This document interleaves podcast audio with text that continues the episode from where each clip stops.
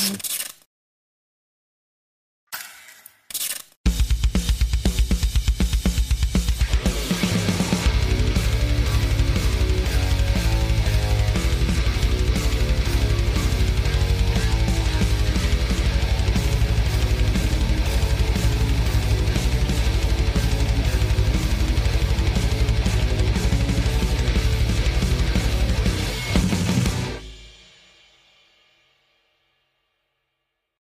Saludos y bienvenidos hoy sábado 25. Estoy grabando esto viernes 24 a las 6 y 30 de la tarde. Por ende, muchas cosas pudieron haber sucedido ya. Eh, primero que todo, quiero darles las gracias porque han estado ahí conmigo presente hace tiempo. Y lo agradezco. Yo sé que se los he dicho muchas veces que esto es un podcast bien egoísta, ¿verdad? Porque yo hago esto para mí, no para ustedes, y el que lo vea, pues se aproveche y se sume. Pero me, me doy cuenta también que hablo con ustedes porque me dirijo a ustedes cuando lo grabo. Entonces, ¿a quién voy a seguir engañando? El tema de hoy es un tema que yo creo que todos pasamos por eso y es cómo trabajamos el, el duelo de la separación o qué pasa con nosotros que queremos entender siempre los porqué de las cosas y a veces el porqué es lo peor del mundo. Porque mm, es la mente infantil la que busca entender el porqué para encontrar razones, ¿verdad? Y solucionar el problema y controlarlo y manejarlo. O sea, es el niño o la niña queriendo que papá y mamá no se dejen eh, y tratando de resolverlo todo porque en la mente del niño, pues él tiene toda la solución a todas las cosas y es una responsabilidad muy grande. También otra cosa es que el cerebro nunca está buscando la verdad, está buscando, según lo que está viendo, algo racional para darle sentido a lo que está viendo. Entonces, no busca la verdad, busca validar lo que está viendo desde su punto de vista basado en la información que tiene. Por eso nos cuesta a veces creer en cosas que no podemos ver y no podemos entender. Porque para poder creer en ellas tenemos que entenderlas. Entonces este paso de fe, de creer en las cosas eh, sin tener la información completa, eh, tiende a ser un poco, no es el modus operandi del cerebro. Entonces quiero que entiendan todo esto para que cuando vayan a un momento de ruptura, un momento de dejar el trabajo, o de que los voten, o de que algo les salga mal, o de que su pareja los deje, ustedes tengan que dejar a su pareja, huyan, corran por sus vidas, sálvese quien pueda, hagan lo que puedan y no miren atrás, no miren atrás, no miren atrás, no miren atrás, no miren atrás, por más doloroso que sea. Cuando y no, ya no es buscar la razón de quién es culpable o no. Vamos a quitarnos de encima quién es culpable o no. Vamos a quitarnos de encima eh, eh, qué funcionó, qué no funcionó. Vamos a quitarnos todo eso de la cabeza, ¿verdad? Porque esos son los por qué. Por, Ay, ¿por qué pasó esto si yo di esto? Ay, ¿por qué pasó esto si yo di lo otro? Ay, pero ¿por qué? ¿Por qué? ¿Por qué? ¿Por qué? Si yo, si yo, si yo, si él, si él, si él, si ella, si ella. Vamos a quitarnos todo eso de la cabeza. Y vamos a la parte importante. ¿Qué vamos a hacer ahora? Ya esto se jodió. Cuando usted pasa por una situación así o usted recibe una traición, porque esto puede ser en plan amistad también, lo primero que va a pasar es que va a haber mucho dolor y mucha rabia, mucha tristeza. Van a haber mucho, hay un cúmulo de emociones envueltas. A lo mejor usted lo vio venir, a lo mejor no lo vio venir, a lo mejor se sintió desnudo, se sintió violado, se sintió, o sea, hay tantas razones por las cuales uno se puede sentir mal cuando, cuando una persona bien cercana eh, pasa algo con esa persona que ya no se pueden hablar más. O todavía no están en el proceso de no hablar, se pasó algo bien malo que es bien difícil ir atrás y uno se empieza a sentir culpable. Se empieza a sentir culpable porque piensa Mira que, mira porque el mundo es de, de los narcisistas y de los hijos de puta. Nosotros no tenemos necesariamente que hacer, que estamos, nosotros no necesariamente estamos haciendo mal y aún así nos sentimos mal y no queremos hacerle daño al otro. Entonces, hay gente que está en una relación donde están recibiendo abuso por todos lados, psicológico, físico, emocional, como usted quiera, y no se va por miedo a hacerle daño al otro. Entonces mi pregunta es, ¿cuáles son los delirios de grandeza? ¿De verdad tú te crees más hijo de puta que todo el mundo y más grande que todo el mundo, que tú puedes aguantar más golpes que todo el mundo? ¿O es que de verdad tú tienes un miedo, cabrón, en simplemente poner un alto porque no quieres aceptar que la otra persona es un hijo de puta y está haciendo contigo lo que le da la gana? Y cuando tú sales de eso, ¿por qué estamos buscando razones para mantenernos ahí? ¿Por qué si la persona que se quedó con mi carro, Sueltar el carro si te va a dar más paz y tranquilidad. Ah, que tú no sabes que eso es bien difícil. Pues entonces no te quejes de la guerra que tienes que montar para recuperar tu carro.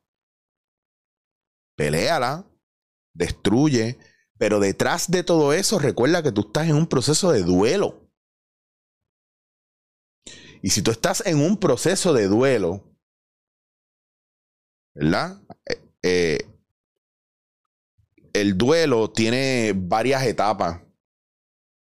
Y las etapas del duelo empiezan primero por la negación, después van al enojo, la negociación, la depresión y la aceptación. Estos son, ¿verdad? Eh, la, negación, la ira, la negociación, la depresión, la aceptación.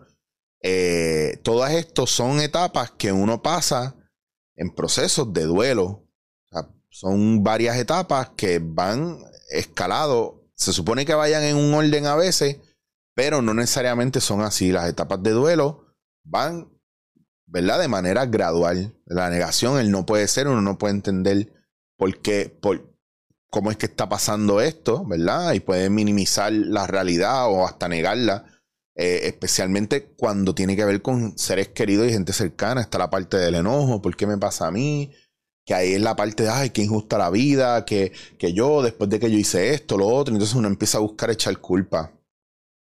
Eh, entonces empieza el proceso de negociación, de buscar cosas que pudieran cambiar la situación. Eh,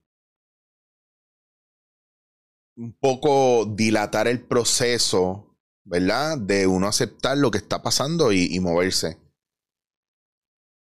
Después viene una etapa que es la de la, de la depresión heavy, que es donde te das cuenta o sientes que, el mundo no, corre igual.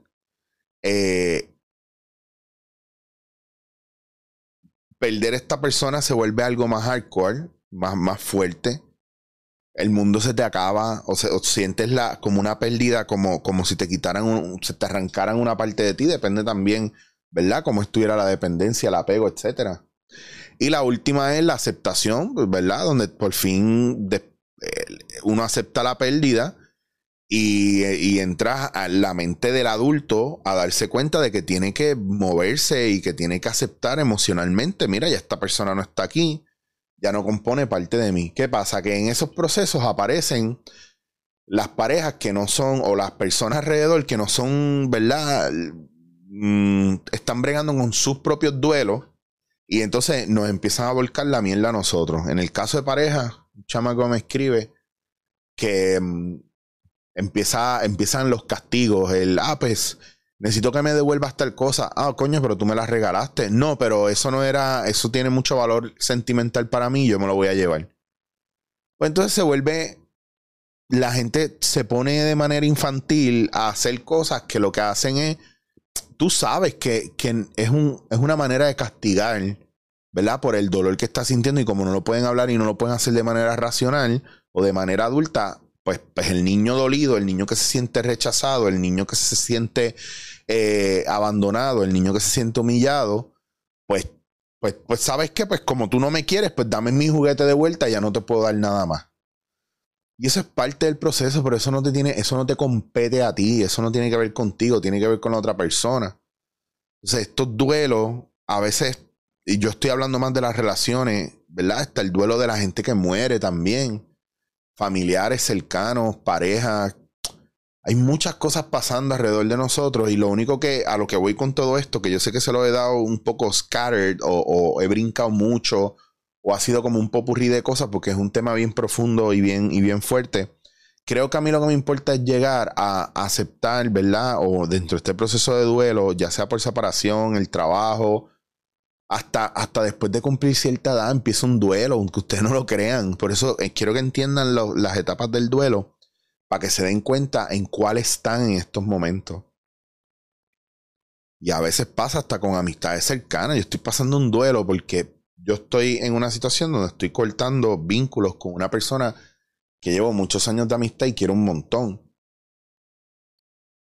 Y esta persona me hizo algo, pero actúa de manera normal, como si no hubiera pasado nada. Y esta persona no sabe que, que ahora mismo yo estoy entrando en un duelo. ¿Por qué? Porque pasó una línea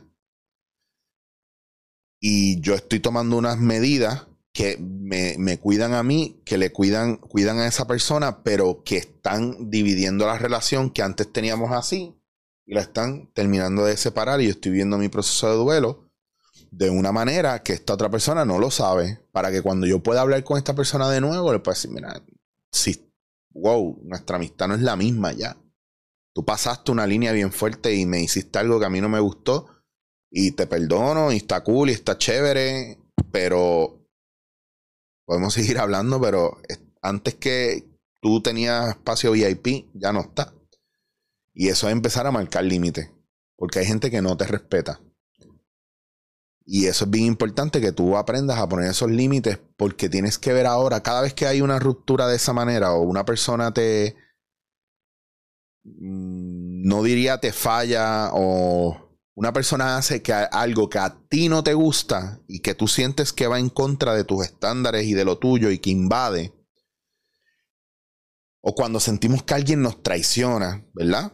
Porque esa es la jerga normal y común, o traiciona nuestra confianza, pasa una cosa bien importante dentro de nosotros y es que todo nuestro sistema se desajusta para reajustarse. ¿Por qué?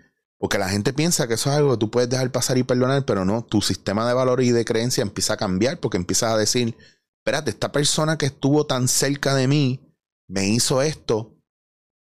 Uy, pues ahora yo tengo que tener cuidado con las demás personas que vengan a mi vida. Uy, ahora yo tengo que marcar unos límites más fuertes. Uy, espérate. Esta persona yo le confié cosas mías y me terminó haciendo esto.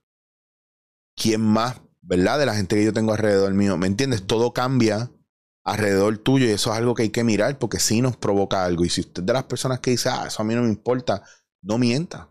Estás mintiendo. De la boca para afuera no te importa, pero dentro de ti está provocando algo. Yo creo que es tiempo ya que nosotros dejemos de pensar que somos gente súper mega iluminada y que no nos afecta nada y que lo ignoramos todo y empecemos un poco a mirar lo que sí de verdad nos está haciendo daño y nos está removiendo. Porque a la larga, la sociedad actual que estamos teniendo es una sociedad que es una sociedad embustera y mentirosa, donde hablan de cosas que no me afectan, pero después están haciendo otras que son castigo a los demás por lo mal que se sienten por dentro todos estos movimientos que hay ahora mismo son movimientos que no fueron en algún momento responsables por sí mismos emocionalmente. Y ahora la culpa es de todo el mundo. Y ahora hay que cancelar a todo el mundo. Y ahora hay que censurar a todo el mundo. Y ahora hay que agredir a todo el mundo. Y todo el tiempo una pelea y una refutadera. Porque porque el resto nos tenemos que quedar callados ahora. Porque pobrecitos como ellos sufrieron ahora ellos pueden hacer lo que les dé la gana. Pues ahí está lo que yo les decía cuando tú no cuidas tus emociones, cuando tú no te preocupas por ti y cuando tú no te haces cargo de ti, el niño sale a lo loco a exigirle y a demandarle a papá y a mamá lo que él o ella siente que merecen. Y como niños engreídos van por ahí en la búsqueda, ¿verdad? O vamos por ahí en la búsqueda de lo que nos corresponde y nos toca. Y la realidad es que la vida no es así. Cuando te haces cargo de ti, empiezas a darte cuenta que nadie te debe nada, que la gente es libre de irse a donde quiera y de la misma manera tú eres libre de escoger con quién vas a, compartir intimidad eh, física o emocional.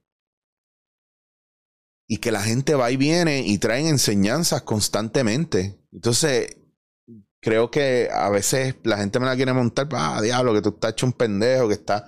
Me jodí yo ahora con el Peace and Love. No, no es el Peace and Love es que de repente tengo una mentalidad a lo mejor un poquitito más estoica o tengo una mentalidad donde lo que quiero disfrutar el resto de mis días con gente cool, gente que me quiera como yo los quiero a ellos, eh, gente que si yo no estoy ahí no se vuelvan locos y me reclamen todos los días, porque para todo el mundo uno está sentándose, rascándose los huevos y no está haciendo nada con su vida, esperando que los demás pobrecitos, los demás que sí trabajan, porque los de, nosotros no trabajamos, pero ellos sí sufren mucho y nosotros tenemos que estar disponibles para ellos. No, señor. Hay que tener cuidado con esas amistades también porque son peligrosas.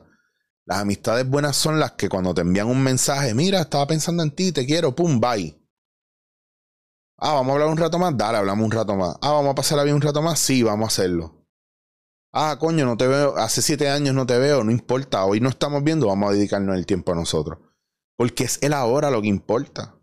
Y según tú te vas moviendo hacia adelante y vas descartando un montón de estas situaciones y vas dejando atrás aquellas cosas que ya no son parte tuya, como las estaciones del año. Cada estación da un momento diferente donde las cosas nacen, crecen, dan frutos, maduran y después empiezan a caer hasta morir, vuelven a la tierra y vuelven a hacer otra nueva y así son las amistades, así son las familias.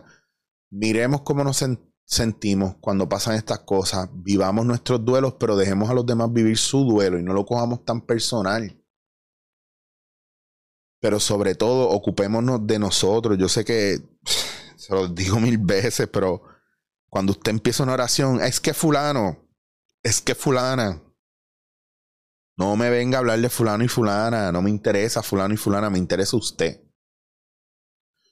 Cuando usted se escuche en la cabeza quejándose tanto de fulano y fulana, cambie el chip y empiece a decir por qué me está doliendo esto. A ver si usted se atreve a contestarse las verdaderas razones. Ah, ¿por qué me duele esto tanto? Ah, porque fulana me falló. No, no, no. ¿Por qué te duele que te fallara? Porque me sentí como. Ah, porque me sentí humillado, porque me sentí traicionado. ¿Por quién? Ah, por fulana. ¿Por quién? Ah, por fulano. ¿Por quién? Ah, es que también cuando yo era chiquito me pasó esto y no me gustó. Ah, pues entonces no es el adulto que está teniendo el problema, es el niño. Vamos para allá. Vamos para allá. Busquen un jodido terapeuta, cabrones. Ay.